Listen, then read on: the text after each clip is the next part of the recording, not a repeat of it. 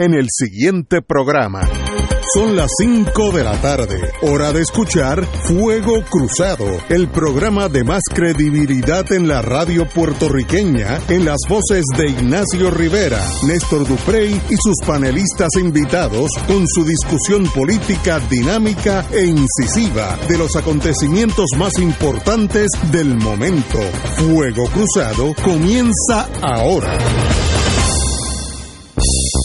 Muy buenas tardes, amigos y amigas de Fuego Cruzado. Marilu Guzmán, que estuvo de cama en estos días, pero qué bueno que estás aquí con nosotros. Gracias, lo que queda de mí. Saludos a todos. Saludos a todos los que nos Se batió con la, con la adversidad médica. Pero en pie, está en pie. está en pie de combate. aquí en pie de lucha. Bueno, oye, voy a empezar con una buena noticia, muy buena noticia de paso, y felicito al señor gobernador. El gobernador Rosselló anunció esta tarde que solicitó el retiro de los proyectos de libertad religiosa y de las llamadas terapias de conversión, que para mí eso último es una cosa medieval, pero bueno, eso tal vez sean mis problemas. Cito al señor gobernador, en, en el mes de abril y luego de provocar varias sesiones de trabajo e intercambio de ideas entre diversos grupos, sometí a la Asamblea Legislativa un proyecto para proteger la libertad religiosa y otro para prohibir las llamadas terapias reparativas.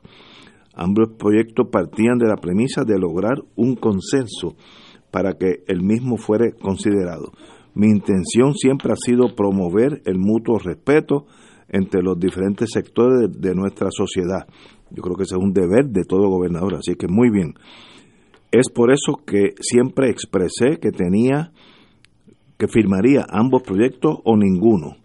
Asimismo estableció, y cito, que el respeto a la digni- dignidad del ser humano y la protección de los derechos que les asisten a todos los ciudadanos es una responsabilidad que asumo como gobernador.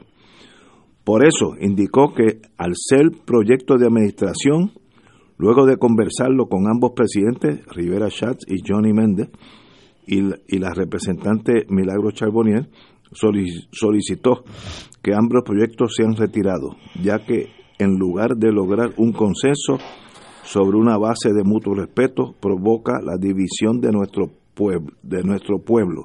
Tengo entendido que esta tarde ya se retiraron, así que eso es ahora mismo letra mu- muerta, aunque estos fanáticos medievales, estoy seguro que tratan de hacer, hacer algo más.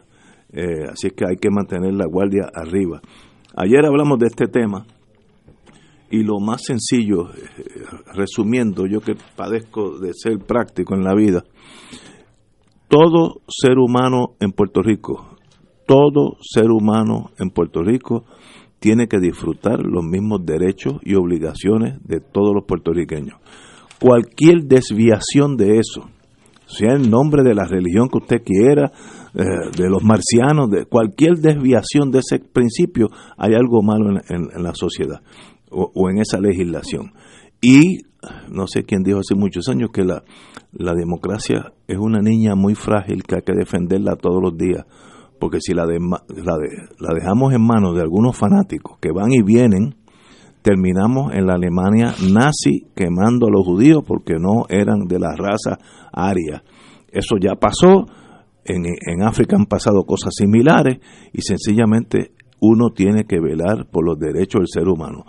Todo ser humano que vive en Puerto Rico, sin excepción, tiene el derecho de la constitución puertorriqueña, la constitución americana, los derechos humanos de ser tratado como un ser humano con toda la dignidad posible. No puede haber diferentes escalas de ciudadanos.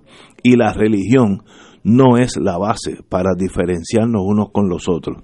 Uno tiene que tener el derecho de, de ser católico, protestante, eh, islámico, budista, ateo, y todos esos en la misma bolsa que se llama Puerto Rico, disfrutamos los mismos derechos, la misma dignidad. Así que esto que hizo el gobernador, lo felicito porque daba preocupado que esta, esta, esta escalada de la irrazonabilidad se estaba quedando con Puerto Rico. Compañero.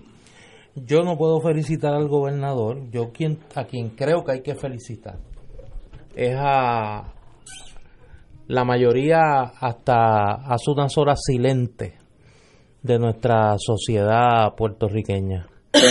desde personas que no se suelen expresar sobre temas de esta naturaleza, como el caso del cantante Gilberto Santa Rosa, hasta ciudadanos de a pie cuya única razón para opinar era que sencillamente les duele el abuso y les duele el que se legisle en un momento como este para eh, justificar el discrimen desde la Asamblea Legislativa. Yo creo que esta es una lección que todos debemos aprender, eh, comenzando por el gobernador de Puerto Rico.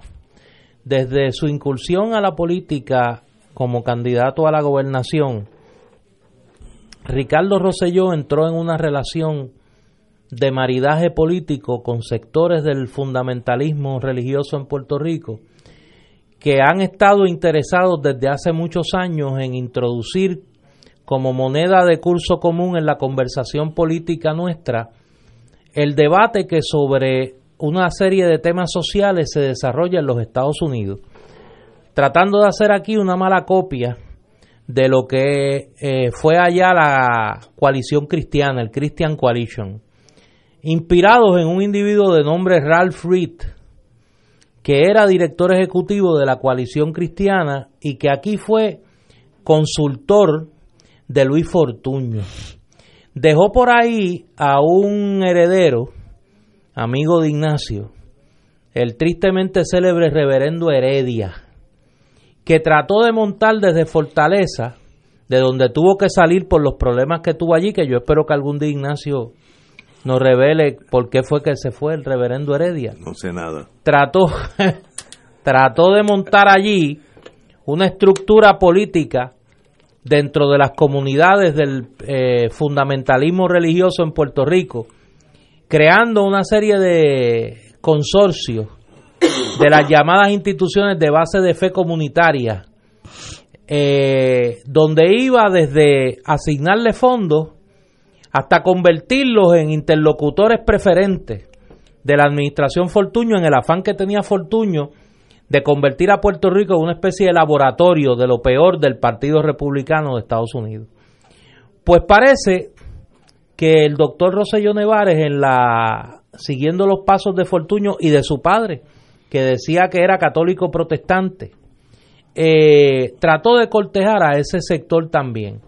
Y un grupo de líderes religiosos eh, queriendo meterse a políticos, se dedicó a presionar a los candidatos a la gobernación para que suscribieran una especie de agenda que incluía, entre otras cosas, este llamado proyecto de libertad religiosa. Y yo lo recuerdo muy bien, porque en aquel momento yo estaba colaborando en la campaña de David Bernier y me conta las presiones que sufrió David para que suscribiera este documento no solo de este liderato religioso metido a políticos, sino de legisladores del Partido Popular y legisladoras del Partido Popular que presionaron hasta lo último para que David Bernier suscribiera ese documento. Afortunadamente, a costa del ataque político que sufrió, Bernier no suscribió ese documento. El único candidato que suscribió ese documento fue Ricardo Rosselló y si hoy nosotros estamos discutiendo ese proyecto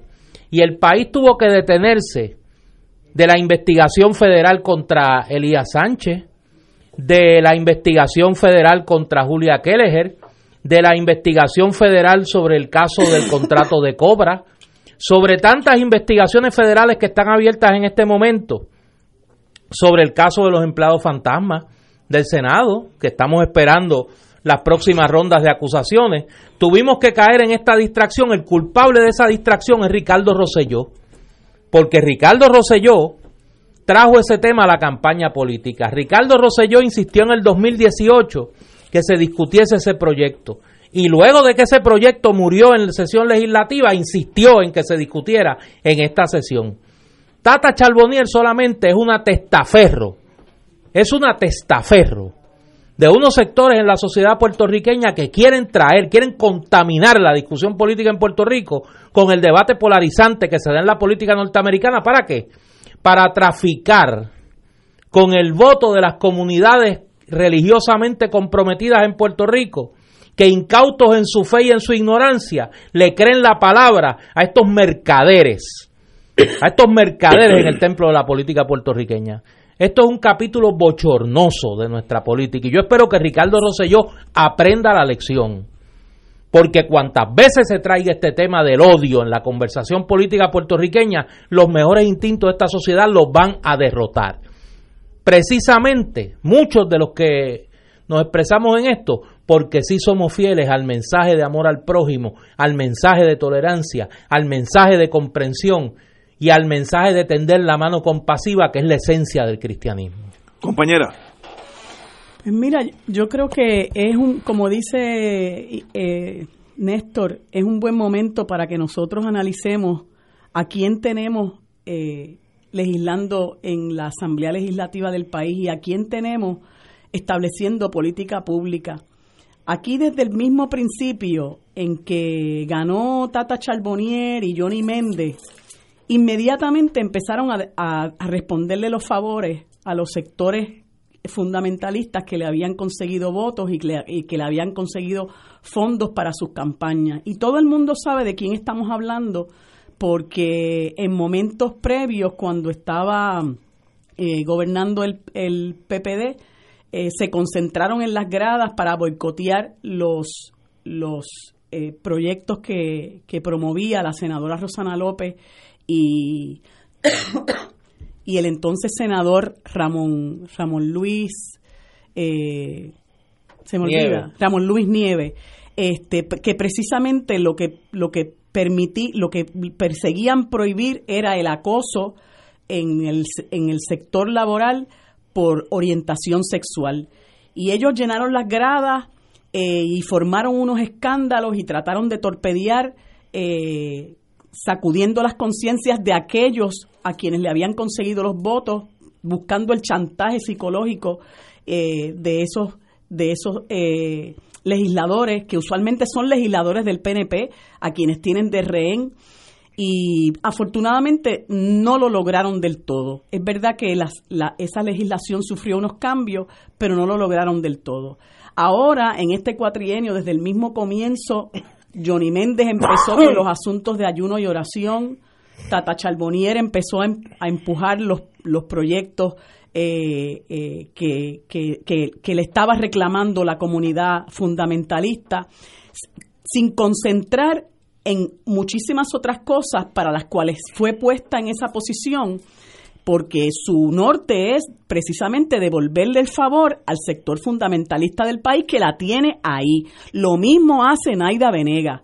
Y yo creo que tanto ella como Naida Venega, como Johnny Méndez, le hacen un flaco servicio al país y el país tiene que poner en una lista a todos esos que votaron a favor de, esa, eh, de ese proyecto de libertad religiosa, incluyendo a la representante Brenda López de Arrarás que dobló rodillas también y esa tiene que pagar el precio de lo que hizo. Porque aquí hay que tener muy claro que hay muchos que hablan a nombre de un Dios de odio, de un, de un Dios de división, de un Dios de discrimen y actúan conforme esa prédica y son lo que llamamos los mercaderes del templo. El pueblo está lleno la, la, política está llena de los mercaderes del templo y Néstor acaba de mencionar uno que es a Heredia, que es, creo que se ganaba 10 mil dólares mensuales. Eh, y que se tuvo que ir. Y que se tuvo que ir porque, porque no era otra cosa que un mercader del templo y se tuvo que ir porque, pues obviamente, estaba haciendo las cosas incorrectamente.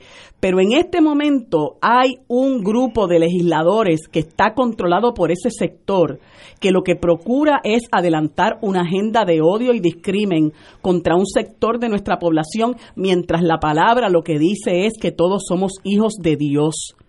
Pero como lo que prima es la hipocresía, pues entonces pretenden hacerle creer a la gente que este discrimen está se esconde detrás del ejercicio de una libertad religiosa. ¿Qué ocurre? Yo tampoco voy a defender al gobernador ni lo voy a, a, felicitar, porque lo primero que tenía que haber hecho era no someter el proyecto, porque este proyecto ya se trató de someter una vez y él dijo que no lo iba a aprobar. Y empezaron a presionarlo y empezaron a presionarlo y dijo, pues voy a someter los dos. el de libertad religiosa y el de las terapias de conversión, y, y explotó el caos. Al punto, al punto desde de que hasta candidatos a la presidencia por el Partido Demócrata de los Estados Unidos han salido a solicitar que una legislación como esta no se aprobara. Artistas de nuestro país, gente querida en nuestro país de renombre internacional han tenido que salir a decir y a, y a criticar esta barbaridad y finalmente a ponernos una vez más en vergüenza. Porque esto es una legislación que sin duda alguna lo que, lo que proponía era sembrar el odio y el discrimen y el prejuicio, algo que tiene que erradicarse de la faz de la tierra, porque nosotros lo que tenemos que buscar es la unidad. Y el que realmente es creyente y el que realmente es cristiano, le sirve a un Dios de amor, a un Dios de unidad, a un Dios de justicia, a un Dios de compasión y a un Dios de misericordia. Y por lo tanto, cuando ese mismo Dios de compasión y de misericordia clamó por la justicia, dijo, yo voy a sacar los mercaderes del templo.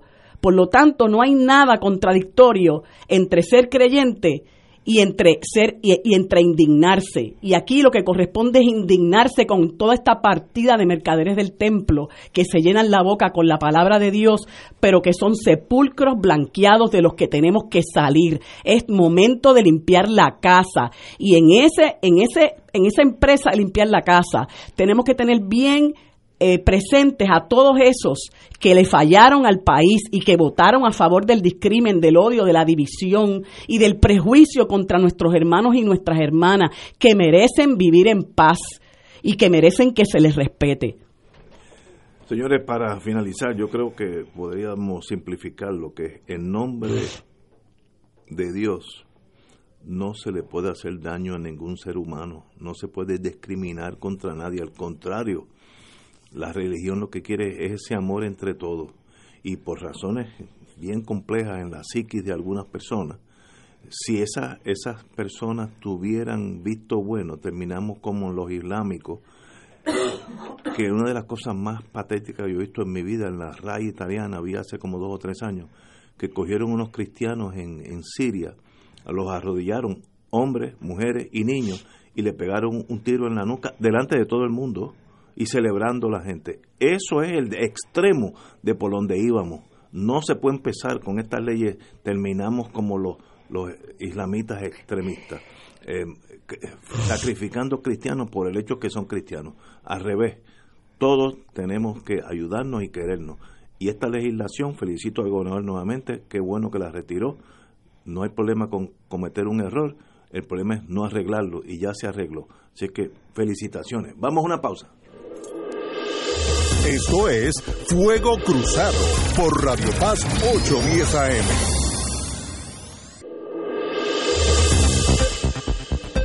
Y ahora continúa Fuego Cruzado.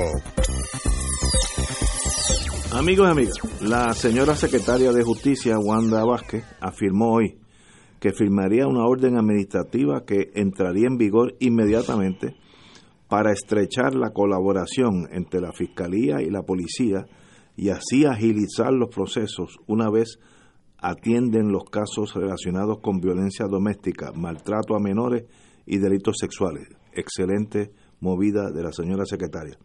En la sede del Departamento de Justicia tomó lugar la conferencia de prensa en donde la secretaria estuvo acompañada de Elmer Román, secretario de la Policía, y de Henry, no, secretario de Seguridad Pública, y Henry Escalera, comisionado de, negociado de policía, eh, donde revisaron los protocolos actuales de estos casos. Una vez el policía llame al fiscal de turno, este tiene que entrevistar siempre a la víctima ese mismo día.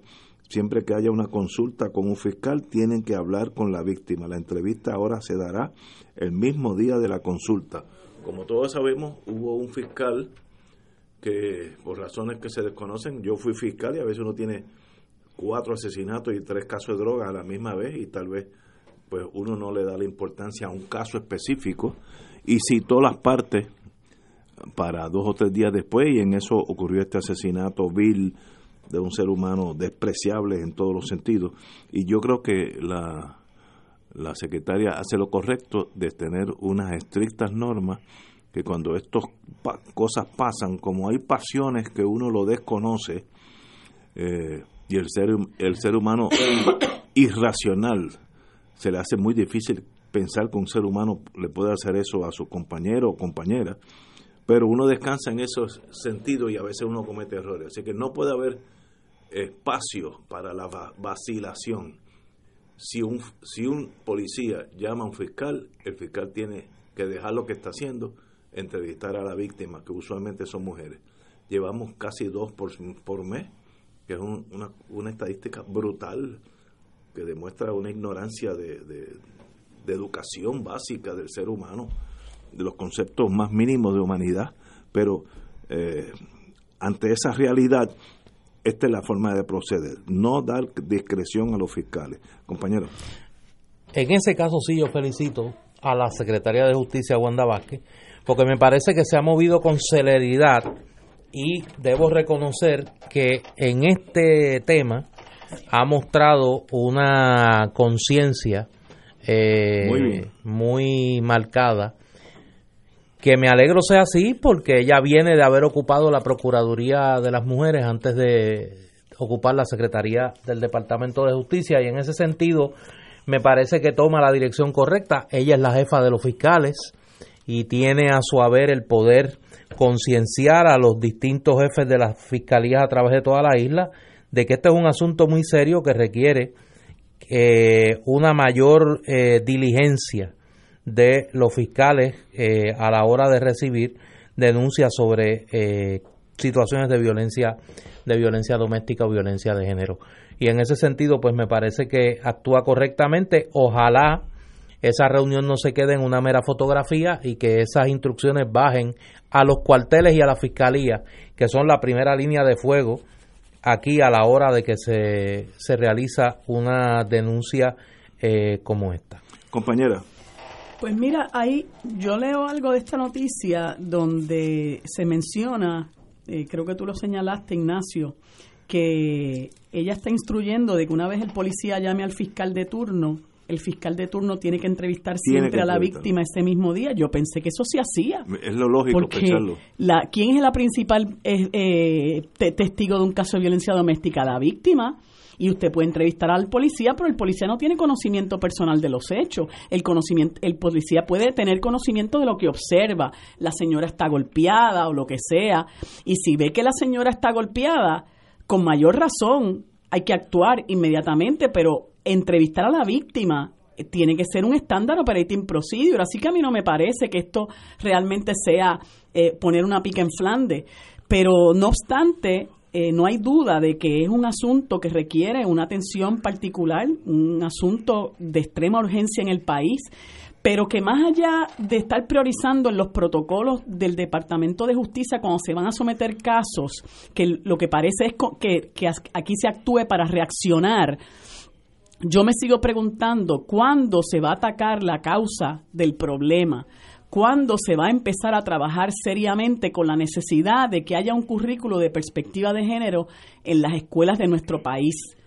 ¿Cuándo se va a empezar a enseñarle a todos los niños y las niñas que tiene que haber un tratamiento de equidad entre unos y otros, que tiene que haber respeto, que tiene que haber las mismas oportunidades, que tiene que haber eh, una tolerancia entre lo que cada cual expresa y lo que cada cual quiere, que tiene que haber aceptación, eh, que el, mundo tiene que estar abierto para oportunidades a los talentos de ambos, no importa el género. Nosotros todavía estamos ausentes de eso. Desde que llegó aquí el gobierno de Ricardo Rosselló, y ya todos sabemos el, el, el curso que, que, tomó el nombramiento de Julia Kelleher, que le exigieron que cambiara su visión eh, para ser, como condición para ser confirmada. Y ella se prestó a eliminar la carta circular que se había aprobado bajo el gobierno de García Padilla, donde se establecía que tenía que haber un currículo con perspectiva de género. Mientras eso no se inculque, todo esto, todo esto no va a resolver gran, nada de esto va a resolver gran cosa. Mire, aquí se celebraron, se celebró con bombos y platillos las salas especializadas de violencia doméstica. ¿Ha resuelto algo eso? No ha resuelto nada, porque siempre los procesos judiciales vienen después de los hechos criminales. Nosotros tenemos que empezar a mirar la prevención, tenemos que buscar la manera de prevenir el acto criminal y ver cuáles son esas causas y trabajar para las causas. Pero aquí hay otra visión, aquí siempre es la visión punitiva y la, y la, y la reacción al problema. Yo recuerdo hace unos meses estuvo aquí la procuradora de, de las mujeres y yo personalmente le pregunté si ella planificaba discutir con la entonces secretaria de Educación Julia Keles y la necesidad de implantar el currículo de perspectiva de género y nos dijo que sí que pensaba conversarlo con ella. Mire, yo creo que eso nunca pasó. Keles se fue y no pasó nada. Al día de hoy, la, la oficina de la Procuradora de la Mujer cada vez es más irrelevante a todos estos problemas. Y cuando usted ve una, una situación de violencia doméstica como la que vemos con frecuencia en este país, los tweets de la Procuradora de la Mujer lo que dan es pena. Otra voz que se apaga. Usted no está ahí para eso. ¿Qué está haciendo la Oficina de la Procuradora de la Mujer para realmente combatir la violencia doméstica en el país, para educar a la gente que lo que necesita es educación, porque aquí hay un problema de la cultura de patriarcado que mientras, mientras no se busque la, la forma de erradicarla, estas cosas van a seguir pasando. Y sin, y, y sin mencionar que muchas otras cosas ocurren, como el empobrecimiento del país y que mucha gente no puede manejar la desesperanza que vive si no es recurriendo a la violencia entonces, si esas causas no se atacan, nosotros no podemos pedirle peras al olmo. Porque la gente no cambia así porque sí, porque usted le diga, eh, mujer, eh, no te quedes, no, no estás sola. O sea, por favor, no podemos seguir con el trato trivial a los problemas que son verdaderamente graves en este país. Ahora mismo estaba escuchando yo eh, al, exgobernador Acevedo Vilá comentar que entre los dos entre los proyectos de presupuesto que presenta la Junta de Control Fiscal y el que presenta el gobernador, hay muchísimas cosas iguales.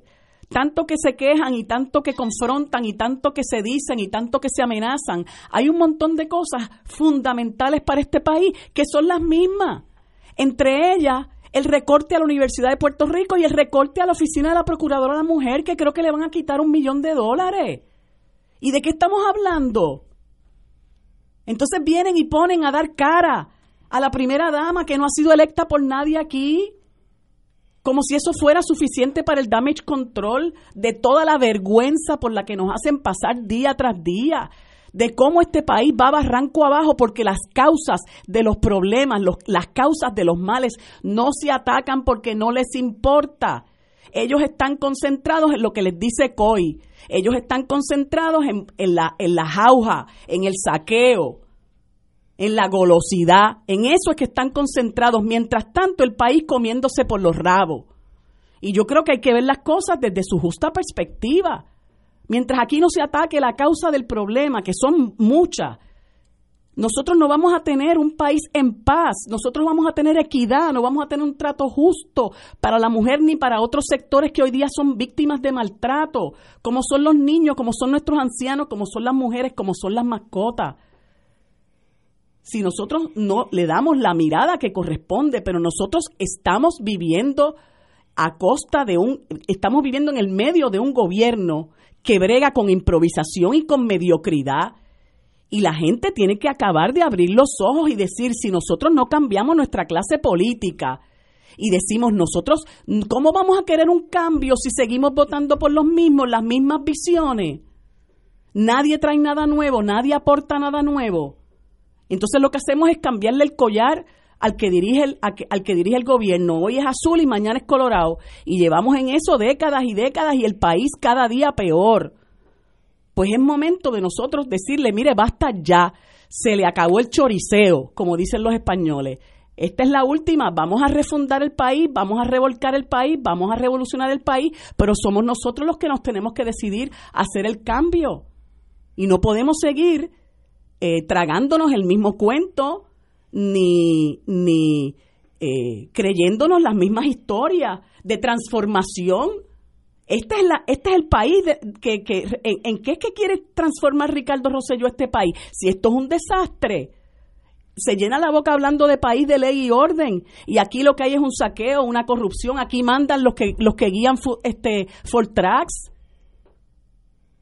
¿Y cómo nosotros vamos a echar un país eh, para adelante así? Bueno, pues entonces decidámonos al cambio verdadero. Yo creo que el arma principal contra la violencia de género es educación. Y eso ya está estructurado, ya hay un sistema de educación pública, ahí desde primer grado hasta escuela superior, y ahí donde uno le siembra la semilla de la cultura a un pueblo. Los que hemos sido fiscales hemos tropezado con gente que uno se asombra que ese ser humano exista en Puerto Rico, de los salvajes que son primitivos, ignorantes a unos, a unos niveles que tú no puedes ni escribir, analfabetos, eh, con problemas emocionales, de drogas, todo, y caminan por ahí. ¿Por qué? El sistema los abandonó. Esa es la clave, educación un pueblo, mientras más se educa, va a bajar la violencia de género, porque entonces uno busca otra forma de solucionar los problemas. no, no, no es con un machete en la mano, sino con hablándose entre seres humanos. Tenemos que ir a una pausa, amigo. Fuego Cruzado está contigo en todo Puerto Rico.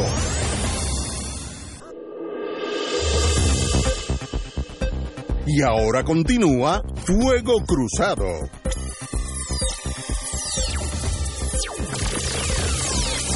Amigas y amigos, ayer yo de carambola comenté que lo que pedía la Fiscalía Federal en torno al cantante Farruco, quien yo no sé, nunca lo he visto en mi vida, pero un cantante reggaetonero de mucha fama, eh, que lo que la, la Fiscalía pedía era un exceso, querían año y medio de cárcel, y el delito que, que se le acusa y del cual se declaró culpable, eh, fue de traer más de 50 mil dólares en efectivo. Eh, yo indiqué aquí que año y medio por eso, donde se le confisca el dinero, es una, una para mí una sentencia muy, muy dura. Pero hoy el señor juez El Pi, eh, jurista de primera línea, le siguió. ¿El juez El Pi? Sí, señor, yo lo conozco muy bien como, como, jurista. ¿Ese fue el mismo que aceptó el.? No, el bufete de McConnell en el caso de la reforma policíaca. No, él no fue, eso fue el gobierno que cambió los, los, los abogados, el gobierno. Por eso el gobierno lo cambió. Sí, señor. Pero eh, yo he leído las sentencias de, de los mejores jueces federales que hay en, la, en, el conocimiento legal. Y en torno al estatus, él ha escrito varios tratados excelentes. Pero eso es aparte. Tratados. Eh, sí. Artículos de esas cosas, yo no sé de, eso. Este señor, el juez Epi, mi querido amigo, lo sentenció a año y medio en probatoria. Eh, así que tres, perdón, tres años en probatoria. Muy bien. Le confiscó el dinero. Muy bien. Pero no metan preso un ser humano innecesariamente. Farruco que va a ser preso. ¿Qué, le añade a la sociedad puertorriqueña? Ya aprendió su lección, perdió 50 de los grandes, que no es, no es cáscara de coco. Y, y, y la, para mí la sentencia, como es una persona de ese submundo, pues los fiscales a veces se apasionan en contra de él. Muy bien por el juez, para eso que están ahí, para eso que le ponen la toga, para que hagan justicia. Y yo creo que eso fue hacerle justicia. Voy a tener mis 30 segundos de homenaje a Carlos Galliza. Vamos a hablar de cosas importantes. Este, déjame traer una noticia que yo creo que es más importante yo tengo otra, que... Yo tengo otra del Tribunal Federal. no, no, pero no me bajes con Farruco no, no, no por la apología del juez El Pi que tú has hecho ahí y esas cosas. De Black Widow. De Black Widow. hermano de Aurea Vázquez solicita declararse culpable. Eh, Charbel Vázquez Rijos, Rijos, hermano de la convicta Aurea Vázquez, eh, solicitó al juez Domínguez declararse culpable por los cargos de perjurio e intento de obstrucción de la justicia que pesan en su contra.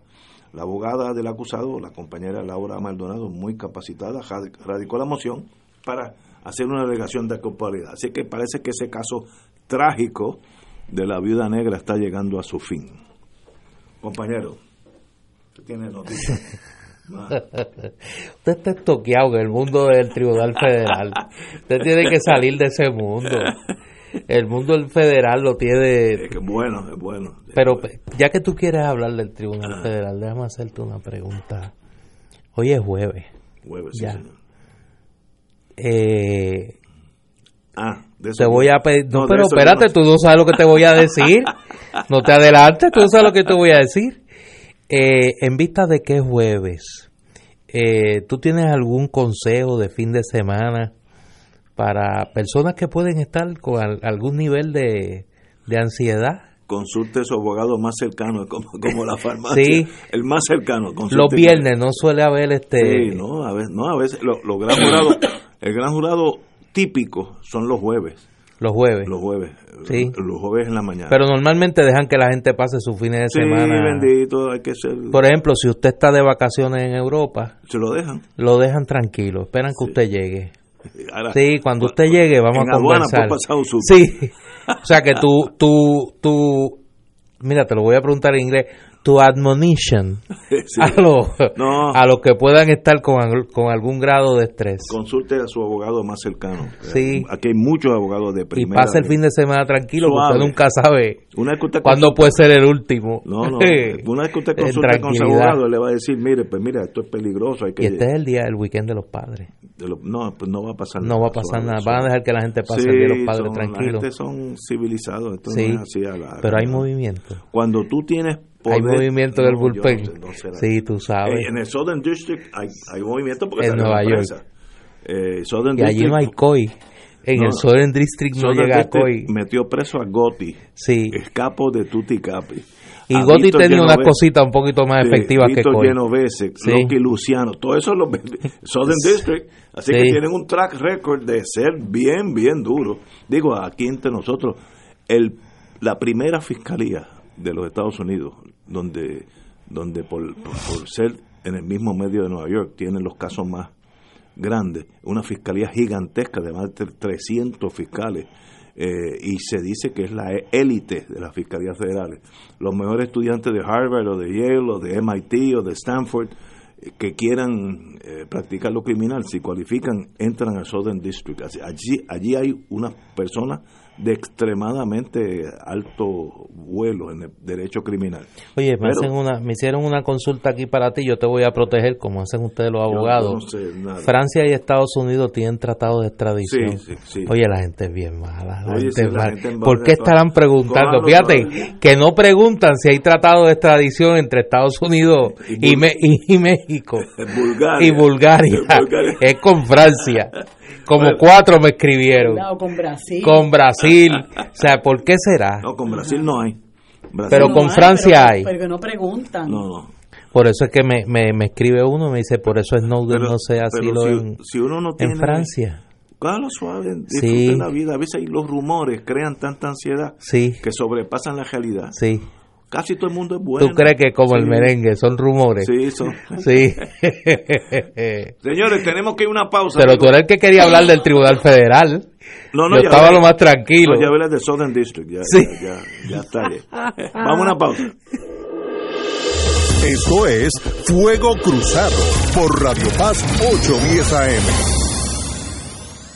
Diariamente en nuestra cocina algo delicioso se cuece en la olla. Se escucha el cortar de la cebolla y el triturar de los ajos. En Freshmart utilizamos ingredientes frescos sin aditivos ni preservativos. En el deli encontrarás la mejor variedad de desayunos, almuerzos y cenas, pizzas artesanales y más. Los mejores especiales de la semana para comer sano y sabroso. Explora la variedad de ofertas más saludables. Ven a Freshmart en Aguadilla, Caguas, Carolina, Condado, Guaynabo y Atorrey. Freshmart es para todos. Fuego Cruzado está contigo en todo Puerto Rico.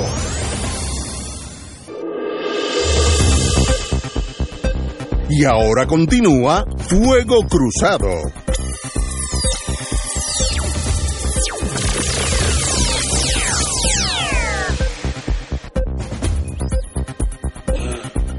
Back in the US. Oye, me dicen el bufete extendido que, que ya no nos tenemos que preocupar por el tema de la extradición.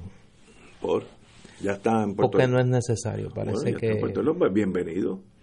y tal vez ¿Y no cómo tú sabes que yo estoy hablando? de, de- de este señor Sánchez, como se llama, este Elías. Elías Sánchez. Pues bienvenido, hay presunción de inocencia. Sí. Eso puede ser un rumor nada más de Southern District. Como el merengue. Sí, vamos Son suave. rumores. O sea, suave, cógelo suave. Y las Eh, otras cosas. Nada, yo, yo Y de la de otra- Julita, ¿tú has sabido? No, de qué No. En qué les hay un gran silencio absoluto Sí. que puede decir que ya pasó a la historia o que está en diálogo con alguna agencia federal y le han pedido silencio. Sí. Esas son las dos opciones. Y los fantasmas. Y los fantasmas, eso es otra cosa que no tiene Vienen otros. Vienen No, otras yo no, yo no, no sé, no Pero tú sé. estás cerca allí. Tú No. estás- mira, tú estás Yo en veo- la periferia. Yo veo los, los cajos de la policía pasar con los biombos prendidos porque vivo sí. al lado. Sí. Bueno, pero eso suave, todo el mundo se presume inocente, así que el señor es calma, calma. La administración del señor gobernador dio otro paso de avance en el proceso de reestructurar la deuda pública de la isla al llegar a un acuerdo para modificar las obligaciones de PRICO, Compañía de Fomento Industrial. Luego de casi seis meses de negociaciones, AFAF, Autoridad de Asesoría Financiera, llegó un entendido con la firma de inversiones Golden Tree para modificar unos 165 millones en bonos de PRICO, obligación que se reestructura a través de una modificación cualificada de deuda bajo el título 6 de la ley de promesa. En otras palabras, a fin de cuentas, las, la juez federal es la que tiene que aprobar ese acuerdo. Según AFAF, Golden Tree posee sobre dos terceras partes de las obligaciones de PRITCO. Las partes llegaron a un acuerdo sobre los términos de la modificación de deuda la semana pasada y hoy firmarán el acuerdo de estru- reestructuración, conocido como en inglés RSA. Cristian Sobrino, director ejecutivo de AFAF, explicó que el acuerdo con Golden Tree sienta la base para transformar las operaciones de PRICO, pues la reestructuración en ciernes resultará en la transferencia de propiedades de la corporación pública a una nueva entidad que servirá como administrador de los inmuebles. PRICO tiene muchas propiedades, todas- casi todas las plantas, cuando en mi época de las 976 eran propiedad de PRICO, debe tener más de 200 plantas, eh, áreas, fincas, eh, donde, donde, había, eh, donde existían estas plantas. Si la negociación de deuda se consuma, y yo le añado, y es aprobada por el Tribunal Federal, Rosselló habrá negociado la segunda renegociación de la deuda por vía voluntaria a través del título 6 y aumentaría a 3 el número de emisores de gobierno puertorriqueño que habrían modificado sus acreencias bajo la ley promesa.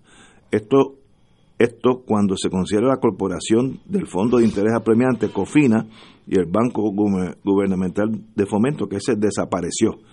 Bueno, así que felicitaciones. Eh, me da la impresión que con el tiempo la, la gente se está llegando a, a un acuerdo de, de, de cada 100 dólares que yo te presté, ¿cuánto me vas a pagar para atrás? Eso es una negociación donde ambos, la mejor negociación es cuando ambos se sienten igualmente eh, perdidosos. No debía haber dado tanto y el otro debía haber recibido mucho más. Esa es una buena negociación donde nadie sale victorioso así, triunfante.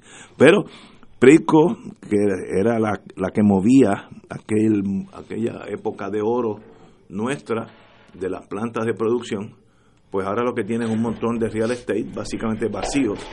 Tiene más de 100, pion- 100, 100 plantas vacías, que bueno, veremos qué se hace con eso. Compañero, Yo creo que lo, lo trágico de todo esto para el pueblo de Puerto Rico es que seguimos negociando pedazos de la deuda en condiciones que no creo sean favorables en el medio plazo para el pueblo de Puerto Rico sin haber hecho el paso previo de auditar nuestra deuda y de saber cuánto de eso que tomamos prestado se tomó como correspondía en ley, como correspondía a nuestro ordenamiento constitucional y las posibles omisiones en el cumplimiento del deber o violaciones de ley que algunos funcionarios del gobierno de Puerto Rico, en combinación con elementos de la banca y del mercado de inversión, pudieron haber cometido. Eso no lo sabemos. La Junta de Control Fiscal pues ha hecho una auditoría muy limitada que obviamente protege algunos de los que están sentados precisamente en esa junta y que son coautores del drama que vive este pueblo en cuanto a, la quiebra de su gobierno y a su endeudamiento salud. Eh, ese, es el, ese es el problema. Estos acuerdos, eh, yo soy muy cauteloso a la hora de celebrarlos. ¿Por qué? Porque ya vimos el de energía eléctrica, que ahora mismo la juez Laura Taylor Swain está pidiendo detalles del mismo y que aquí discutimos. Recuerdo que tuvimos a Sergio Malsuach del Centro para la Nueva Economía y todos llegamos a la conclusión que era un acuerdo incumplible, que era difícil que el gobierno de Puerto Rico pudiera cumplirlo y ya varios economistas y, personas que obviamente saben muchísimo más que yo, que no sé mucho de este tema, por no decir que no sé nada, adelantan que Puerto Rico va camino a una segunda quiebra porque va a ser incapaz de cumplir con el acuerdo de Cofina y con el acuerdo de la Autoridad de Energía Eléctrica por el otro lado, por el aumento dramático que implicaría en las tarifas de la corporación pública y lo onerosa que haría para un inversionista privado la adquisición de la misma, que ese es otro de los temas que nadie habla en la conversación política. ¿Qué ha pasado con la privatización de la Autoridad de Energía Eléctrica? que ya va a terminar este año, estamos a mitad de año y todavía no se sabe qué ha pasado con la privatización de esta corporación pública, si es que finalmente se va a dar, se va a dar por pedazos, cómo se va a dar y quiénes son los potenciales compradores. Compañera, Pritco, renegociación de sus bonos. Yo, yo concurro con lo que dice Néstor en el sentido de que en la medida que se sigan reestructurando las deudas, eh, pues más eh, difícil se hace el camino para aquellos que hemos reclamado que tiene que haber una auditoría de esa deuda para realmente saber cuánto es lo que nosotros deberíamos eh, pagar, qué es lo que se debería realmente reestructurar. independientemente de quienes sostengan que la deuda es odiosa y que es del imperio y que no la debemos, eh, no quiero entrar en esa disquisición, ¿verdad? Porque, porque estamos viviendo una realidad y es que estamos a merced de un gobierno que es cómplice del endeudamiento, una junta de control fiscal que tiene sentados en su, en su silla a, cómplices del endeudamiento también, y entre, entre ellos conspiran, ¿verdad?, para encubrirse unos a otros y para eh, reestructurar esa deuda de manera de que eh, aquí paz y en el cielo gloria, se le paga a los acreedores y esto queda resuelto. Y entonces poco a poco van eh, acabando con esto, cerrando este otro negocio, cerrando este otro negocio, hasta que finalmente está toda la deuda reestructurada. Yo espero que eso no, no ocurra, ¿verdad? Que nosotros podamos ver la luz al fondo del túnel. Eh, y, y, finalmente esos compromisos caen sobre los hombros de la gente que no tiene absolutamente ninguna responsabilidad en el endeudamiento eh, descomunal a la que nos sometieron un montón de políticos eh, eh, inescrupulosos que están por ahí campeando por su respeto. Entonces aquí hay dos cabos sueltos. Está el problema de la, de la auditoría de la deuda, que es fundamental, que es un derecho del pueblo, sobre todo del pueblo al, quien al que se le pretende castigar con el pago de esta deuda. Y segundo lugar, en segundo lugar, la rendición de cuentas de todos estos irresponsables que, que la medida en que se, que claro, que la medida en que se reestructure, pues ellos se van, eh, se van salvando de su responsabilidad, pero, pero nosotros estamos condenando a futuras generaciones al pago de una deuda que, que irresponsablemente se tomó y que irresponsablemente no se auditó. Eh, y yo creo que es importante que se siga dando la lucha, sobre todo la lucha que se ha dado en contra de la aprobación de, del acuerdo de la con la Autoridad de Energía Eléctrica, que todo el mundo, todo el mundo, y ahora vamos a hablar de gente versada en la materia, empezando por el Centro para la Nueva Economía, los economistas más, más prestigiosos de este país eh, reconocen que es un negocio malo para el pueblo. Aquí no hay nadie, salvo, salvo Ricardo Rosselló, y los fotutos que lo, que lo acompañan y la Junta de Control Fiscal, nadie que dice que aquí eso no va a representar un aumento en la tarifa de la luz para la gente, que es un acuerdo malo. Y eso es lo que está pasando con todos los acuerdos que se están haciendo, pero lo hacen simple y sencillamente para poder acabar con esa acabar con esa discusión de esa reestructuración en particular. Ya nos nos endilgaron a Cofina a 40 años, que es una barbaridad. Pues nosotros tenemos que hacer lo que sea posible para que no nos sigan atosigando eh, la obligación de pagar una deuda que es responsabilidad de unos políticos eh, inescrupulosos que están por ahí, como dije ahorita, campeando por su respeto, dándose la muy buena vida, empezando por Luis Fortuño, otro responsable es Pedro Rosselló, este y cada cual tendrá su, su cuota de, de responsabilidad. Este incluso la, la, la junta eh, ha optado por, por, por eliminar o cuestionar unas, unas emisiones de bonos que se hicieron en el cuatrenio de Fortuño y otro en el cuatrenio de Alejandro García Padilla que se celebró muchísimo, uno de 3.500 este, dólares que se celebró muchísimo, 3.500 millones de dólares, perdón, que se celebró muchísimo y ahora resulta que es uno que está también guindando. Pues si le hicieran caso al país, eh, y, se encaminara un proyecto serio de auditoría de la deuda, nosotros no estaríamos tan asfixiados como estamos, pero claro, estamos a merced de gente que responde a los intereses de los acreedores y afortunadamente ya la gente se ha venido dando cuenta de lo que muchos decíamos tan pronto se nombró la Junta de Control Fiscal, que era una agencia de cobro y que venía a encaminar el pago a los bonistas y eso es lo que lamentablemente estamos viendo ahora mismo para, para perjuicio eh, de, de todo el país. Vamos a la pausa y regresamos aquí a Fuego Cruzado. Fuego Cruzado está contigo en todo Puerto Rico.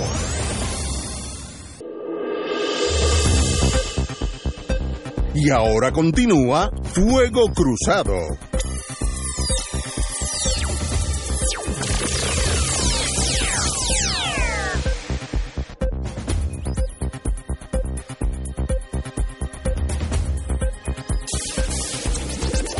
Regresamos, amigos y amigas. Lo menos que yo, iba a pensar hoy. que usted vea que yo no soy tan malo como usted Ustedes son buenos, ustedes son buenos. Tienen sus cosas, pero son buenos. Y yo sé que usted está tenso estos días. estos días no son fáciles. Pues, como tropiezo aquí en el pasillo con una, una señora, Sasha Vázquez, que es nuestra invitada, que es la directora ejecutiva de recursos humanos del Departamento de Corrección en mi estado, Maryland, donde eh, me gradué, me gradué de la Universidad de Maryland hace muchos años. Eh, mi hija nació en Maryland y vive en Maryland. Está casado con un ex policía, ya se jubiló de, Washington DC, eh, que también puertorriqueño. Y así es que cuando me mencionó Maryland, pues me, volví para atrás a mis, a mis años de juventud. Sacha Vasco, usted está aquí en una misión. ¿Cuál es su misión? ¿Por qué está en Puerto Rico y por qué está aquí ahora en Fuego Cruzado? Bueno, muchas gracias por la invitación. Definitivamente me siento en casa, muchos años viviendo fuera, pero me place la oportunidad de poderle ofrecer plazas y, posiciones eh, viables a nuestros a nuestros puertorriqueños eh, que se quieren ir afuera, que se vayan con un trabajo seguro y las posiciones de oficiales correccionales tengo eh, varias vacantes y me gustaría pues traerme un poquito de diversidad a mi agencia por medio de esta convocatoria. No lo hemos dicho, pero Sasha es la directora de Recursos Humanos del Departamento de Corrección, el equivalente, en, nuestra, nuestra estructura gubernamental, Departamento de Corrección del el Estado de Maryland. Eh, y está aquí en Puerto Rico, Sacha es puertorriqueña, pero está ahora de visita en Puerto Rico porque está realizando una serie de gestiones dirigidas a diversificar eh, el, el, recurso humano de ese, de ese departamento reclutando eh, aquí en Puerto Rico eh, personas que estén interesadas en trabajar allá. Mi, en Maryland hay un problema, como puedo hablar de ese estado, mi hija, además de estar en el sistema de, de ser maestra, es traductora oficial del estado. Y a ella la llaman de todos los sitios. A veces arrestan a alguien y en ese precinto nadie sabe español y es como si hubiera llegado un marciano y ellas la jalan, vente para acá y al, otro día va a corte porque arrestaron un guatemalteco y no sabe eh, y en el tribunal no tienen esa facilidad que me sorprende que en la, en la década, en, los años que estamos viviendo, todavía la dificultad del español está tan, tan marcada en, en, ese estado. Uno pensaría que ya es como Florida, que son casi todo el mundo bilingüe, ¿no? En Maryland no. Todavía no hemos llegado en esos números, pero esperamos hacerlo pronto. Y, Y si yo soy oficial de corrección o estoy interesado en ese mundo, ¿a quién llamo? ¿Dónde llamo? Etcétera, etcétera. Bueno, lo estamos haciendo facilito. Estamos en la Universidad Interamericana. El sábado vamos a estar dando el examen a las 9 de la mañana. Hay un examen a las 9 de la mañana en, en Intermetro. Aquí, En Intermetro. en- en- y si uno llega allí, ¿dónde tiene que ir? Estaremos en la entrada de ese tercer piso cuando uno entra en el, Cuando- el salón 318. Cuando 318. entras al, al vestíbulo del recinto metropolitano, ese es el tercer piso. Allí va, va a encontrar las personas encargadas de, de, este, de este proyecto y el examen va a ser en el salón 318, que es a la izquierda, una vez entra por el vestíbulo. Pero una vez llegue, Ya, ya está. Una entre a la universidad, al vestíbulo, va, va a poder ubicarse ¿A qué hora? A las 9 de la mañana. llegue. 9 americana, así que es 9 de la Sí, mañana. es 9 de la ¿Qué mañana. requisitos deben de tener las personas que estén interesadas en, en- en tomar este examen? ¿Qué- Pues los requisitos básicos para la posición de oficial correccional es ser bilingüe, porque van a estar desarrollándose en un, en un ambiente que va a ser en inglés y en español. Tienen que tener más de 21 años de edad para la hora, para el tiempo cuando se les contrate. Esperamos que la primera contratación de este reclutamiento pase en enero 2020 y toma tanto tiempo porque hay un proceso de investigación. Claro, es una posición sensitiva de seguridad. Eh, tiene que haber cumplido los 21 años antes de enero 2020. Tiene que tener un certificado o el GED o haber terminado la escuela superior. Y ser ciudadano americano, lo que se conoce como un resident alien. Sí. Y cualquier persona que esté en correcciones, que tenga más de 21, que sea bilingüe, pues puede estar que allí tenga este interés, sábado. sí, Eh, puede estar aquí este es sábado. Ujú. Los ayudaremos a llenar la solicitud de empleo y eh, los estaremos entrevistando ese mismo día. Nos vamos el domingo tempranito por la mañana, o todo el que venga complete esa gestión lo estaremos entrevistando ese mismo día. Wow. ¿Alguna página web donde las personas puedan Exacto. buscar mayor información sobre, sobre este examen y demás? Sí, la página eh, web sería la www.dpscs.maryland PS, Department of Public Safety, CS Correctional Services. Correctional Services, punto punto, Maryland. Maryland, My Maryland, el himno, ajá, punto gov. punto gov. Lo voy a, decir- lo voy a repetir. D de Pedro, P de Tomás, S de Samuel, C de Cielo, S de Samuel, punto, Maryland, el estado con Y, Maryland, punto gov. Y ahí buscan. Y ahí tienen información. Cuando le den esa pantalla, al mano izquierda van a tener un link que se llama Becoming a Correctional Officer. Le pueden dar clic ahí. Después aparece la monoestrellada a la izquierda. Le dan clic allí y entonces tiene toda la información del De esfuerzo que estamos haciendo. Ah, este. Sí, sí, para identificar que el, el esfuerzo es específicamente para el área Pues, de Puerto Rico. como dije, me, me emociono porque hace 32 años un puertorriqueño oyó, no, se enteró del reclutamiento de policías en Metropolis, Metropolitan Police Department de Washington DC. Era de Moca, o es de Moca. Y ese señor se fue, llegó a ser Detective First Class, que es la- lo más alto de detective. Y hoy en día está casado conmigo, así que es- estos Se me reclutamientos- paran los pelos. Estos reclutamientos me tocan a mí porque este es un caso real de mi familia. eh, y ese muchacho leyó en el periódico, Dios mira, están buscando policías en, en Metropolis.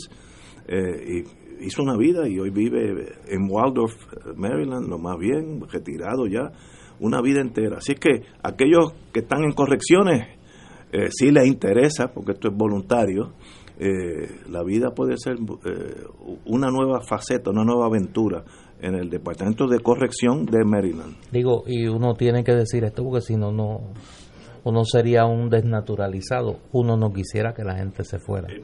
Pero eh, aquel que decide buscar nuevos horizontes, lo menos que uno puede hacer, y yo se lo digo casi diariamente a mis estudiantes, es buscar que, que, que logre la mejor oportunidad posible. Y me parece que en ese sentido aquí pues hay una oportunidad de que personas que están en ese mundo o que quieren incursionar en ese mundo eh, de la seguridad correccional pues tengan una oportunidad de empleo digna, razonable y eh, en un estado que pues yo co- comentaba ahora a, a- a una querida amiga que me estaba escribiendo sobre el asunto, un estado precioso con una gran calidad de vida y que y que pues está en un proceso de diversificar sus oficiales públicos ante el aumento de la población hispana allí en el estado de Maryland.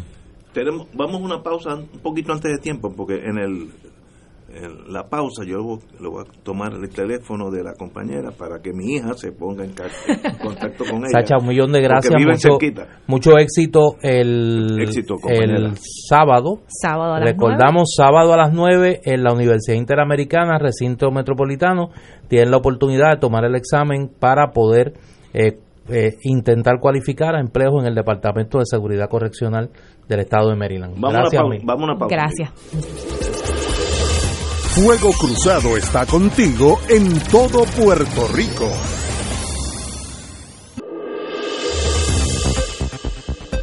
Y ahora continúa Fuego Cruzado.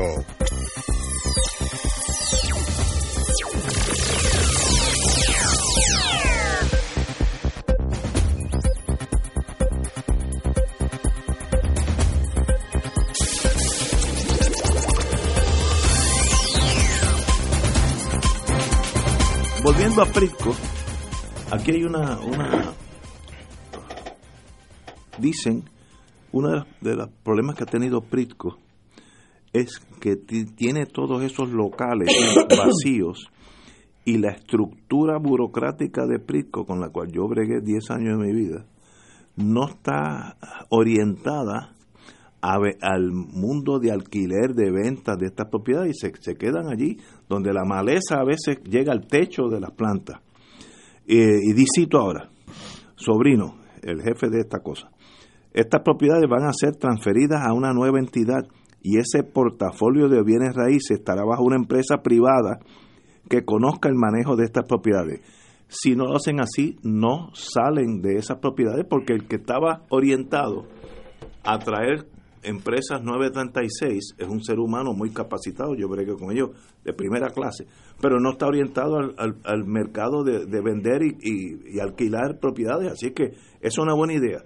Y así esas propiedades, que hay más de 100 cerradas, y cuando digo que la hierba llega al techo, el techo, eso se llama elephant grass en África, esa, esa, esa, ese matojo puede tener 6, 8, 10 pies de alto, abandonados. Así que qué bueno que hagan cosas Pero hay que tener, hay que tener, no quiero sonar eh, eh, demasiado cauteloso, como algunos amigos míos que son, tienen doctorado en cautela pero tanto sí que no se mueven. No se mueven de, un de, uno de esos te voy a hablar ahorita amigos tuyos que tienen una actividad yo me imagino que tú vas a querer. Yo voy a estar allí. Sí.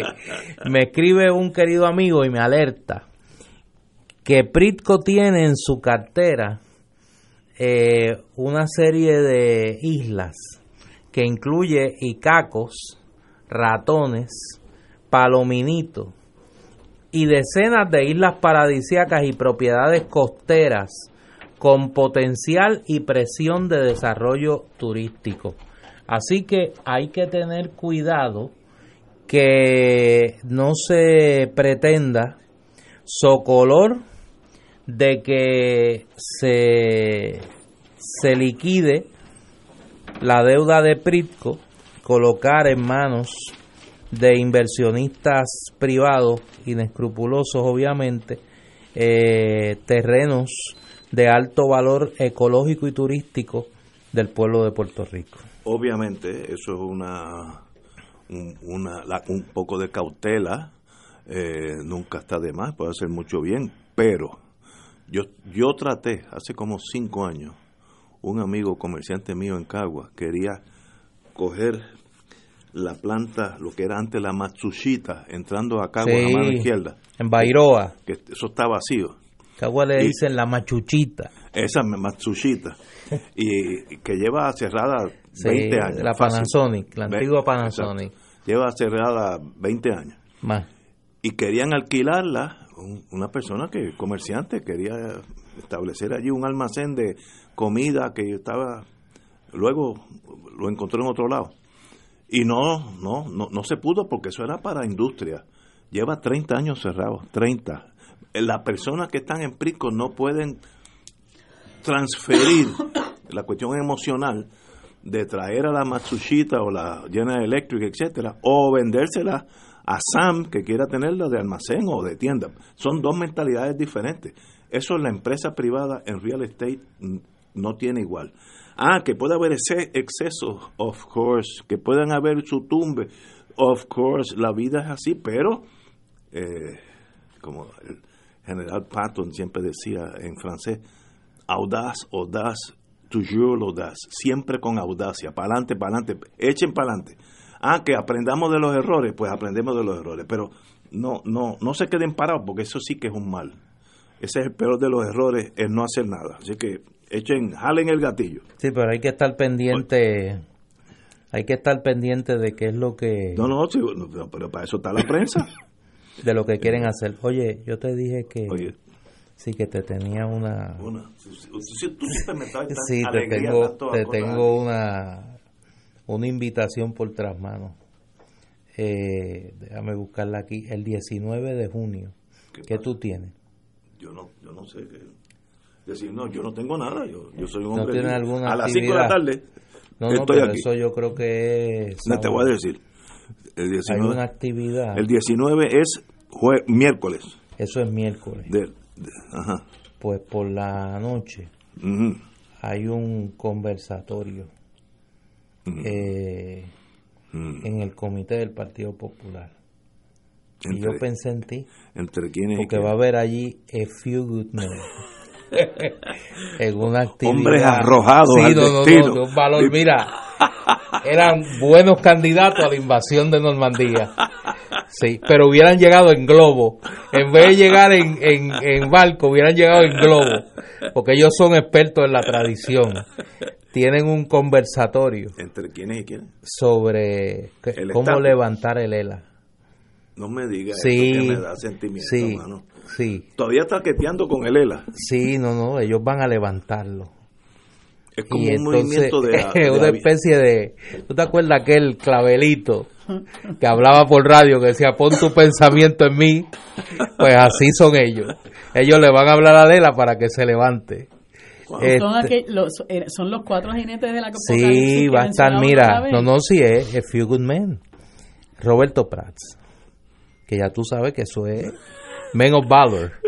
Eh, José Alfredo. Of course. Eh, ¿Qué más sabe de eso? The Kid from Cuamo, Alejandro García Padilla. Y Antonio Medina. Eso no sé quién, quién Medina. Ese era director de Prisco, precisamente. ¿Ah, Bajo la administración de García Padilla. Digo, yo los conozco menos a El cuarteto de la nostalgia. Sí. El que más sabe es una especie de cuarteto mayarí del estatus político. sí. El que más sabe de eso es Hernández Mayoral. Óiganlo a él y no oigan más nadie, porque ese sabe la historia y todas esas cosas. Bueno, eso eso es como una especie de Monty Python. ¿Tú te acuerdas de Monty Python? Es que son tan... Eso tiene que ser... Mira, yo no, obviamente. A mí me gustaría ir. tú debes de ir. No, yo no voy. Ir. Yo vivo al lado. Yo no sí, voy. Tú debes yo no de voy ir. porque me. te convence. Ah, no, no, no, no, Pero no, es que tú estás en ese. Pero es que, es que me Allí tú te vas a sentir mejor que en un fundraiser de Tata Charbonnier. Posiblemente. Sí, sí te vas a sentir mejor. En ese sentido. Que un fundraiser de Tata Charbonnier. No, no, no, pero, pero no, uno no, uno no se mete Oye, donde uno no les pertenece. habrá hecho llegar el alegato del solicitor general sobre, El sobre video. la junta la constitucionalidad de la junta de control fiscal No, y el video de la procuradora del Solicitor General, la Assistant Solicitor, ante el Supremo, donde describió... no no pero eso es muy viejo. Eso, pero le met- no no pero eso pero es lo muy que viejo. dijo fue un devastador, mire. pero eso es muy viejo lo del Lo- lo de solicitor la- general de Trump fue hace una semana y pico. Ah, bueno, sí, también. eso Pero está fresquecito. Empezamos con el disquito de ella, sí. Brincamos a promesa, y, y entonces tres, tres, pero qué tres. fuerte verdad No, bendito, di- di- pero qué Sí. bueno que... A mí me gusta que ese partido se quede así en, en- Sí. en las trincheras y el mundo sigue caminando Oye, sin esa ellos gente han convertido el pasado en su proyecto en, en político el, fu- en el futuro. Eh, eh, eh, nuestro proyecto de futuro es volver al pasado, una especie de Back to the Future. Y entonces hablan de Qué suerte tiene el PNP. cuando se menciona de el la- PNP, el PNP es que lo- los mangoles caen en la falda. Sí, mano. así es. No, no hay que hacer nada. cuando hablan de que se tiene que eliminar la el ELA de cualquier consulta, pues entonces sale Aníbal José Torres a decir que eso es está abocado al fracaso, cualquier consulta que no incluya eh, el desarrollo de Lela. Y entonces le preguntan qué que, qué es eso y cuándo, cuándo ¿verdad? lo van a, a definir. Pero entonces no, no pasa nada. No, en su momento, en su momento. Y, y, y lo que siguen es durmiendo a la gente con el mismo letargo, esta, Ah, pero- este misma, esta misma nostalgia y esta misma mirada al pasado de, de estas cuatro personas que van a tener esa, esa charla que menciona Néstor, este, realmente le hacen un gran daño al país en la medida en que ellos abogan porque aquí no pase nada. Y entonces siguen durmiendo a la gente, a un sector del pueblo popular, con el supuesto desarrollo del ELA, cuando el ELA realmente ni existe. Lo que tienen que hacer es ponerse a leer y, y, y, y abrir los ojos a lo que estamos viviendo, porque este es el ELA que se vive, donde tenemos una Junta de Control Fiscal, que es la que dice, la que manda y va y la que dice qué es lo que va a pasar aquí, y nos llegan a decir incluso que este, de determinarse que son inconstitucionales los nombramientos de, de los miembros de la Junta, también pueden ser inconstitucionales los nombramientos de los funcionarios públicos en este país. O sea, nosotros no tenemos nada, vivimos Nada. a merced de esa gente. Y ese es el ELA realmente. Pues yo creo que ellos son los primeros que deberían dar la, el, el, el pie al frente, dar, dar el paso al frente y decir, no, mire, esto tenemos que realmente resolverlo, esto nosotros no podemos seguir en esta situación de humillación, pero pues siempre está el happy colonial, ¿verdad?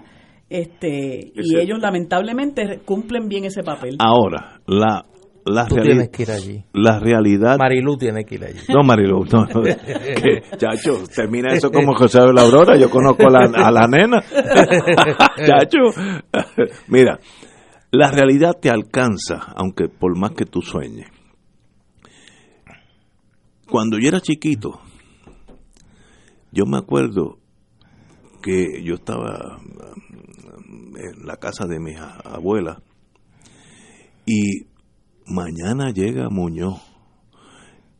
Muñoz era Muñoz Marín, le decían Muñoz.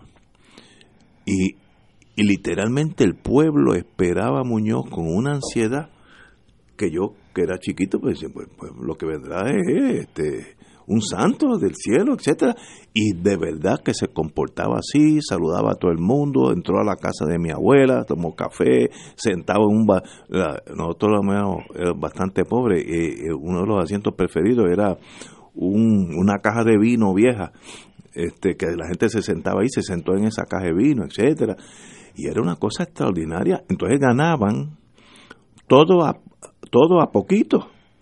Ok, de eso en la vida mía hoy el Partido Popular es minoritario y se le hace, aunque aunque Estados Unidos hubiera dicho que él existe, vamos vamos a asumir eso en arguendo, pero ¿por qué ahora no ganan? ¿Por qué ahora ganan solamente si el PNP comete harakiri, que lo hacen de vez en cuando los muchachos? Eso también es posible. Pero ¿por qué de ese estado que yo viví, que mañana llega Muñoz, nunca me, olvidará de eso, a hoy ganamos solamente si algo pasa en el PNP? Y parte de la estrategia de algunos populares es no dejen que el PNP gane, por, tanto voten por nosotros. No es que yo tengo nada que ofrecer, es para que el otro no gane. Eh, eh, ese partido ha ido a menos y a menos y ya está en la defensiva histórica. Además de eso, Estados Unidos creo que ya se cansó de esto y no sé qué más tiene que decir, si lo ha dicho en blanco y negro dos veces, en blanco y negro, mire, ustedes nunca existieron en... Ay, me acuerdo cuando después le preguntó a la subprocuradora, eh, pero y, y la, y la, las posiciones de ustedes ante las Naciones Unidas en aquellos años, no, no, no, eso ya cambió, esto, la realidad, la realidad ahora es esta. Entonces el juez se echó para atrás dijo, ok, pues muy bien, esa es la posición de Estados Unidos.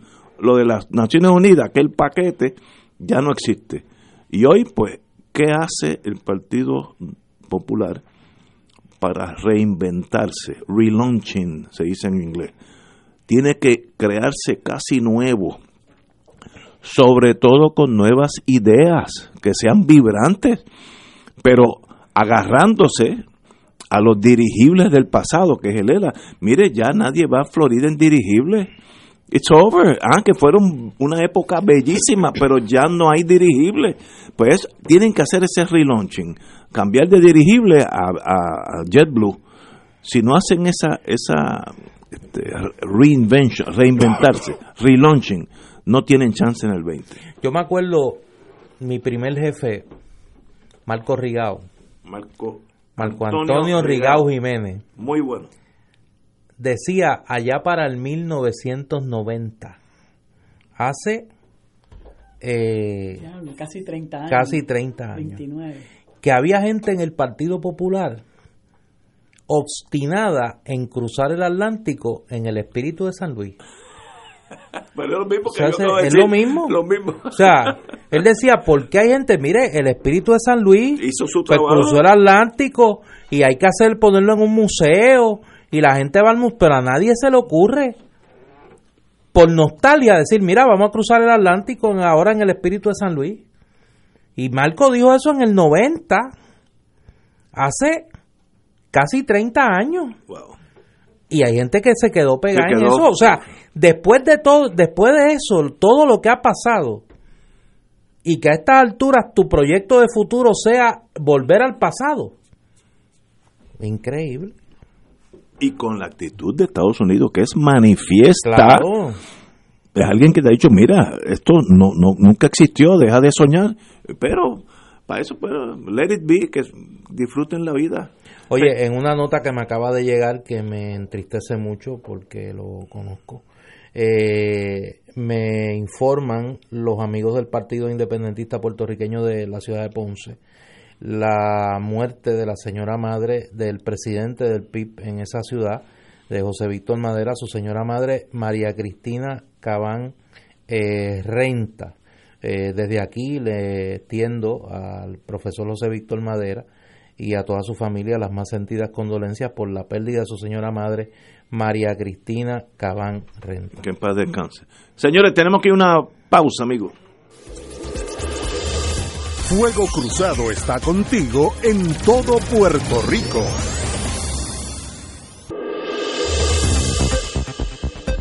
Y ahora continúa Fuego Cruzado.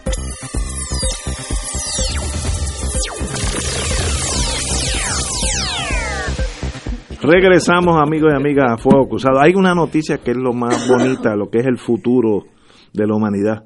Y es el joven Edgardo M. Mercado Pérez, 21 años. Eh, joven piloto graduado de la Universidad de Puerto Rico en Bayamón. Eh,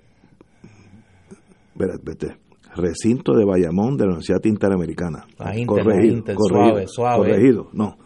21 años. Y dice que, que la, cito, lo que es un piloto, yo, yo no soy piloto ni voy a hacerlo, la pero este muchacho de 21 años ya es piloto. La libertad, la libertad que uno siente cuando uno está en el aire, eso es algo inexplicable. Estar en el cielo, poder, poder ver la bella isla de Puerto Rico desde el aire, poder disfrutar de nuevos lugares, te sientes libre, expresó el piloto. Yo conozco a un amigo mío muy querido que ha sido piloto toda su vida y me ha dicho básicamente eso mismo, que es una dimensión del ser humano que ellos pues son algo de pájaro en ellos, que se sienten bien en el aire. Yo estoy loco porque llegue para pegarme del avión, pero ellos son RGB. Así que este muchacho que salgó con las mejores notas en este grado universitario, Bayamón, Universidad Interamericana, eh, estudió lo que obviamente va a ser feliz como piloto, así que le deseo lo mejor de la vida haciendo lo que lo hace feliz y que surca todos los todos los iba a decir mares, pero eso es marina, todos los cielos del mundo. Eh, eh, espero que sean misiones de paz, que no se entre a tiro con nadie. Ese es un gran proyecto de la Inter y en en un momento dado eh, estuvieron en, una situación complicada luego del paso del huracán María, pero han salido hacia adelante y es uno de los de los proyectos de avanzada de la Universidad Interamericana, así que vaya a las muchachas y muchachos que se graduaron ayer de esa de esa disciplina, las más eh, entusiastas felicitaciones. Me hizo un amigo que tenemos que felicitar a Zoela Boy y Larry Selhammer, que desde el principio estuvieron en contra de la legislación esa. Así es.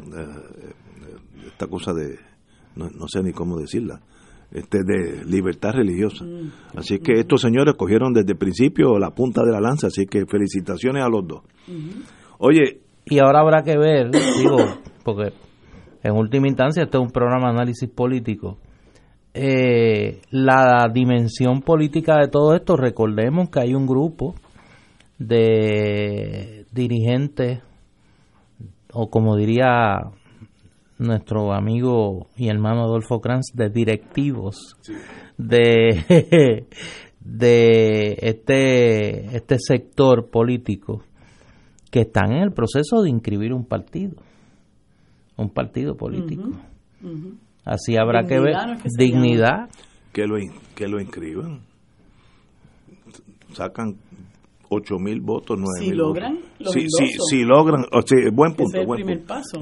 pero lo inscriban Pero me imagino que ahora van a tener una punta de lanza para avivar sus huestes contra el PNP. Exacto.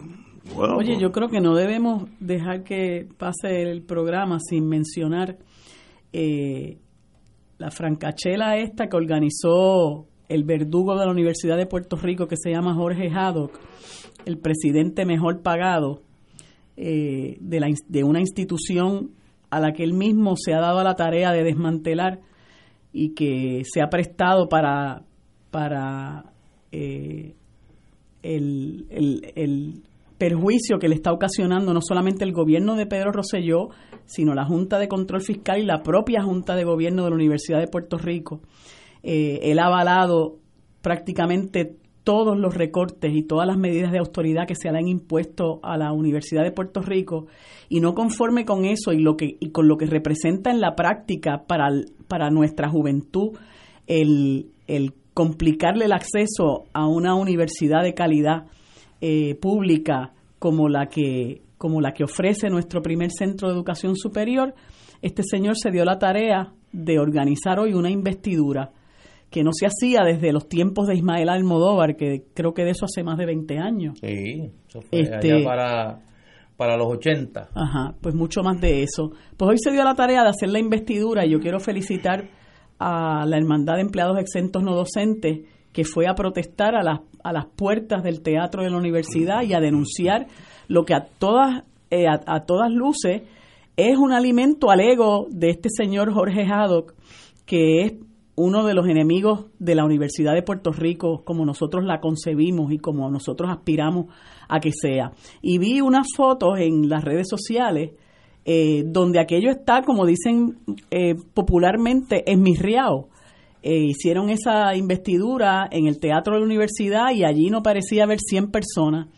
Eh, y una persona, un caballero, se presentó al escenario y sacó una pancarta eh, llamándole insolente.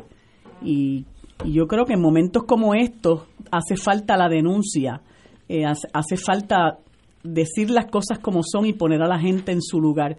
Del mismo modo en que hace un par de días los estudiantes de la Facultad de Derecho de la Universidad de Puerto Rico le dieron la espalda a este mismo presidente. Cuando se, se dirigía a los graduandos, le dieron la espalda eh, y al darle la espalda a, a, Jorge Haddock, eh, pues sacaron la cara por el país y también los quiero felicitar porque los jóvenes estudiantes de derecho, así como cualesquiera otros jóvenes que aspiren a, a ejercer otra profesión, en la medida en que demuestran que están dispuestos a defender sus principios, pues son un orgullo para el país y, y, los quiero felicitar por eso. Oye, a mí me hicieron llegar una información ayer que si no fuera porque quien me la hizo llegar es una persona a quien conozco hace muchísimos años y me merece total credibilidad, yo hubiese dicho que o era una broma o era una locura. Este señor, Jorge Haddock, aparentemente pidió que se movieran a su, a su residencia para un agasajo que tenía hoy, luego de esta, de esta eh, charada que montó a manera de investidura, 12 obras del Museo de la Universidad de Puerto Rico. O sea, yo no puedo creer que el ego de este señor y su despegue de la realidad llegue a este punto. ¿Cómo se le ocurre en este momento, además de esta barbaridad, con el gasto que tuvo para la Universidad de Puerto Rico, este, este antojo, este capricho de Jorge Jado, que entonces se muevan obras del Museo de la Universidad de Puerto Rico a su casa, sencilla y llanamente para que los que él invitó a que festejen con él esta ridiculez, las tengan allí. Y yo creo que eh, la Junta de Gobierno de la Universidad de Puerto Rico, el Senado Académico del recinto de Río Piedra y los senados académicos del sistema de la Universidad de Puerto Rico tienen el deber de expresarse sobre estas barbaridades de este señor, además de dejar en desamparo a la Universidad de Puerto Rico, prestándose a hacer coro de los que pretenden liquidar la universidad, el montar un espectáculo de esta naturaleza en este momento, me parece que es una afrenta mayor a la universidad, a la Universidad de Puerto Rico. Y repito, si esto es cierto, y yo eh, tengo que creer que, dados las personas que me hacen llegar la información, esto es cierto, estamos hablando del colmo de la arrogancia de este individuo. un amigo me está, que es New Yorker, me está pidiendo qué es una investidura, que hemos mencionado esa palabra, ¿qué es? Una ceremonia donde eh, tú básicamente tomas posesión de tu cargo de presidente de la universidad. Mira, aquí me están enviando la fotografía. no es, el presidente. Pues claro, pues claro, pero él quería hacer una ceremonia con toda la pompa y circunstancia en el teatro de la universidad, teatro que estaba vacío. Aquí me están enviando la fotografía. Mira, entre aquí no había de 50, 70, 100 personas como mucho. Y hay que ver cuánto se habrá gastado en esa charada. ¿Cuánto se, se, habrá gastado este señor para alimentar su ego? Porque eso es lo que llora ante los ojos de Dios. Mientras con esa tranquilidad que él dijo cuando llegó al país, lo primero que dijo era que las medidas de austeridad impuestas por la Junta eran manejables. Y él ha seguido de testaferro de la Junta, actuando en contubernio con la Junta de Gobierno de la propia Universidad de Puerto Rico, actuando en contra de los mejores intereses del pueblo que se supone que al que le sirva la universidad, de esa juventud de escasos recursos económicos con mucho talento que tiene el derecho al acceso a una universidad pública y de calidad. A eso vino Jorge Haddock aquí, a impedir que esa juventud ejerza ese derecho. Y mientras tanto, mientras se les recorta esa oportunidad a los estudiantes, se aumentan los créditos, se aumenta la matrícula, se eliminan exenciones, nosotros tenemos que pagar por alimentarle el ego a este, a este señor. Mire, no digo yo, es es para es para eh, armar un revolú. Y eso que y eso que hizo de, de tomar porque eso también lo denunció la hermandad eh, que se llevó unas piezas del museo de la Universidad de Puerto Rico para una actividad para un, un fiestín un festín después de la, de la de la investidura. Pero qué se cree este señor o sea dónde se cree que él está esto no es Dubái, o sea, esto es un país que está atravesando por una gran precariedad. Y él no vino aquí para eso, pero no hay duda o sea, perdón, no es que no vino aquí para eso, él vino aquí para eso, pero no se supone que esté aquí para eso. Lo que está es prestándose al desmantelamiento de la universidad, aunque le dé la cara al país de que no, de que aquí no van a cerrar recintos, de que todo está bien, de que vamos a seguir trabajando, etcétera. La realidad es que él está contribuyendo a que la universidad se convierta en, lo que no es, en lo que nunca hemos en lo que en lo que nunca ha sido para este país, precisamente para que compita, que esa es la visión de la Junta y de y de esta señora Yaresco, que la Universidad de Puerto Rico tiene que eh, comportarse como se comportan las universidades del Estado, de las universidades estatales de los Estados Unidos cuando nosotros somos otra cosa y además que somos un pueblo con muchísimo menos recursos y por lo tanto no podemos competir con esas universidades. Mientras tanto, nuestra gente, nuestros, nuestros jóvenes, que son gente muy talentosa, gente muy competente y apta, pues tiene que recurrir a quedarse sin estudiar o a estar tomando préstamos o, o sencillamente, ¿verdad?, a, irse del país porque no encuentran futuro con gente como, como Jorge Jado. Lo irónico de todo esto es que a este individuo se le haya permitido utilizar el teatro de la Universidad de Puerto Rico de manera gratuita para esta barbaridad y que al coro de la Universidad de Puerto Rico, que es una de las instituciones que más prestigio le ha dado a nivel mundial Eso es cierto. a la Universidad de Puerto Rico, se le haya cobrado alquiler del teatro de la universidad para su concierto de fin del año académico. Eso es una barbaridad. Y que nadie haya alzado la voz de protesta sobre esto. Que la institución que debería agradecerle ¿Verdad? al coro de la Universidad de Puerto Rico, a esos estudiantes que sacrifican su tiempo, porque a los estudiantes no se les paga por estar en el coro de la Universidad de Puerto Rico, que han visto que se les quitó la exención de matrícula a los estudiantes del coro. ¿Cómo es posible que la universidad le cobre el alquiler del teatro y a este señor para esta payasada se le haya brindado eh, de manera gratuita para vergüenza de la Universidad de Puerto Rico? Mira, me dice un amigo, eh, profesor, que las obras de arte de la Universidad de Puerto Rico están valoradas en sobre 100 millones de dólares y les tienen echado el ojo. La, que tenemos que tener cuidado con eso porque una situación fa- este eh, perdón eh, similar ocurrió en Detroit donde querían vender un montón de obras de arte y hubo que parar el- la maniobra Desistieron. sí. y dice, la Junta de Gobierno avaló la investidura de Haddock. Compraron cuatro togas de 1.500 dólares cada una para los gobernantes del Comité Ejecutivo de la Junta de Gobierno. Esto es una barbaridad. Esta gente son unos trogloditas y son unos traidores y es importante llamarlos por su nombre. Y otra persona me, me recuerda, que lo hemos comentado aquí en otras ocasiones, que mientras esto ocurre y, este, es- y, se, y, se, y se gasta esa cantidad de dinero, cientos de estudiantes van a los comedores sociales a buscar alimento. Esto llora ante los ojos de Dios. Nosotros estamos en manos de unos inescrupulosos. Y yo creo que vamos, aquí vamos, vamos a tener que formarla, pero, pero como es. Vamos a una pausa, amigo.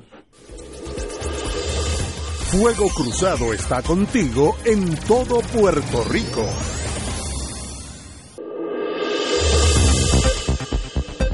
Y ahora continúa Fuego Cruzado.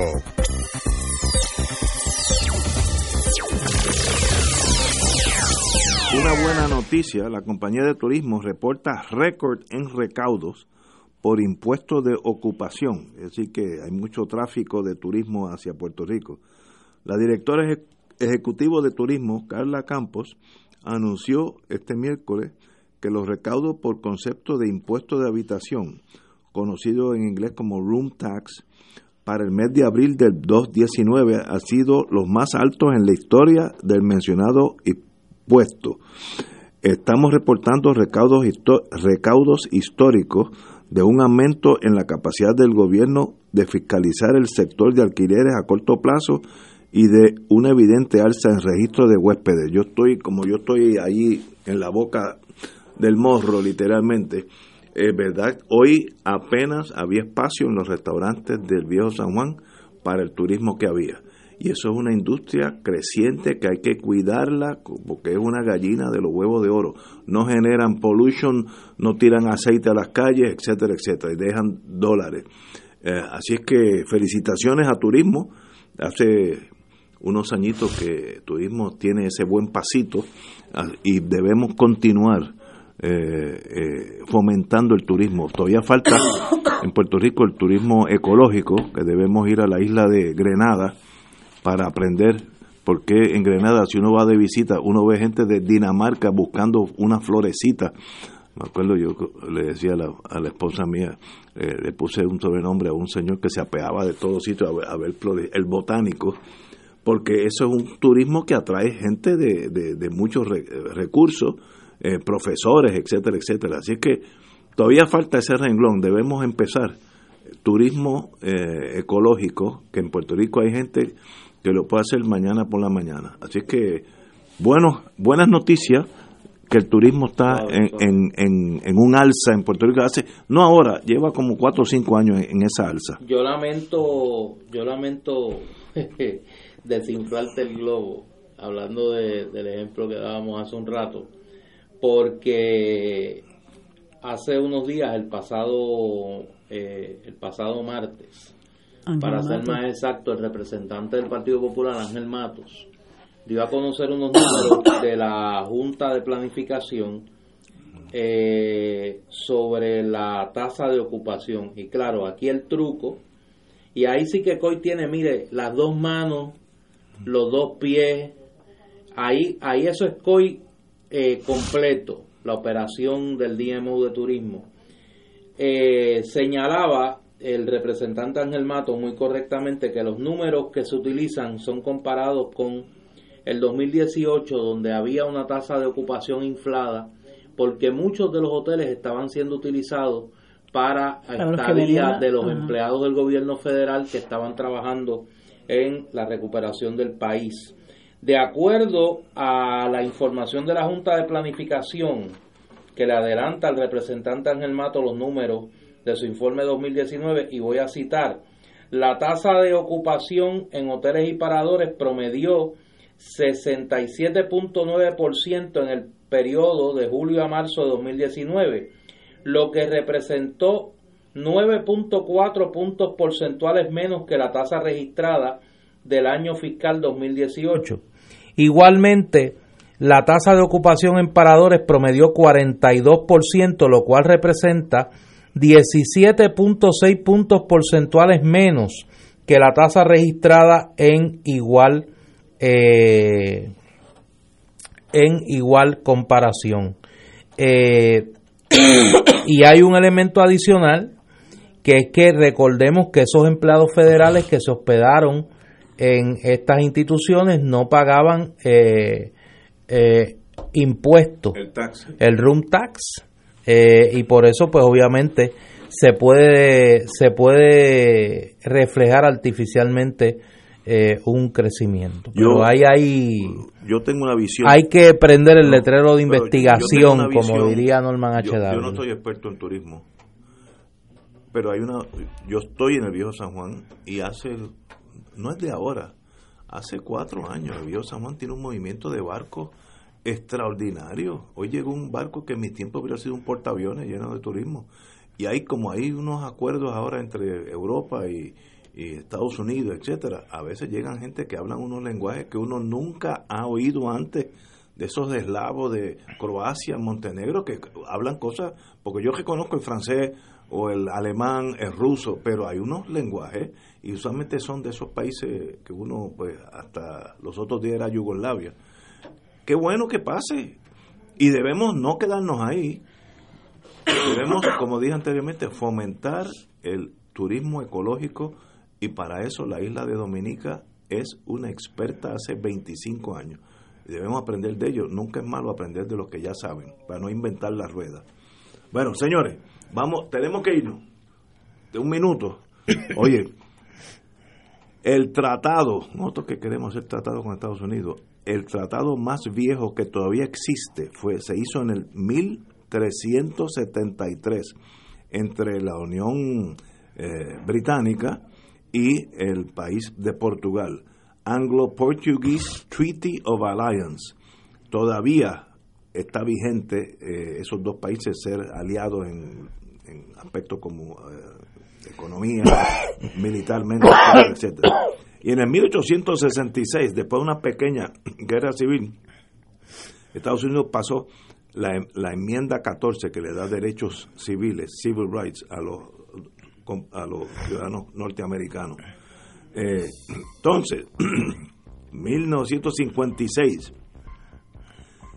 las últimas tropas dejan el canal de Suez en e-, Egipto, después de trataron de darle un golpe de Estado y quedarse con el, con el canal, que para esos años ya era el, eh, Egipto, eh, tomaba este, soberanía. Y los muchachos, pues tú sabes, querían quedarse allí porque obviamente esa era la clave para, para ese canal divide los dos océanos, eh, el, el Indio con, con Europa, eh, si no tiene que ir por abajo, por Sudáfrica, que es tres, cuatro días de, de, viaje. Así que la historia es historia, oye, este, eh, de verdad que uno han pasado cosas. Ahí Eh, cambió el, la geopolítica del Medio Oriente Sí. luego del incidente del canal de Suez. y luego vino Nacer, que Porque, porque ahí Estados Unidos Sí, comenzó a mirar con mucha más simpatía la causa de Israel por encima de su, de su alianza natural con los países árabes. Ahora un poco con Trump eso se ha... se ha vol- ha vuelto para atrás. Señores, back in the US Aunque Trump juega en las dos aguas, con Israel y con los Sí. jeques árabes. y Y, le vende a los dos, porque Sí, eso no. sí que es un comercial. El domingo hay elecciones en Guatemala. Sí. Algo interesante o, ya están arregladas. Ya sabemos quién ganó. No. Ok, muy bien. No. Pues vamos, vamos a una pausa, amigos. Hasta mañana.